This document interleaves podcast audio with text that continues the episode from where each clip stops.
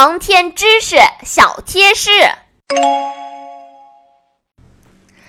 小朋友们，在今天的故事里，小达和新妹经历了艰难的坚持和不懈的努力，终于等来了救援。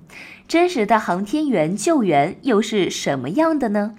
如果航天器返回舱在海上降落，航天员就需要学会如何在海上出舱，如何发出求救信号，以及如何登上救援船只或者直升机。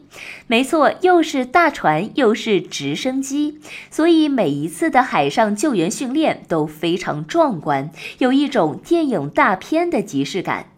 当然，要是返回舱由于各种意外原因降落在预定的海域之外，那麻烦就大一些。就像小达和星妹一样，不巧碰上了海上的暴风雨，返回舱被风浪带到了预定海域之外。这个时候，航天员也许就要在海上漂几个小时或者一两天。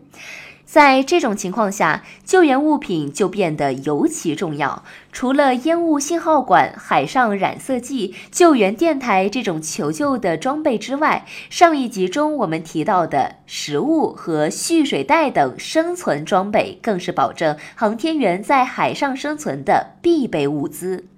听了今天的故事，大概你们也猜到了，小达和星妹一直以来好奇的关于六零幺号任务的秘密，将要在下集揭晓了。小朋友们是否期待呢？赶快来评论区告诉我们吧。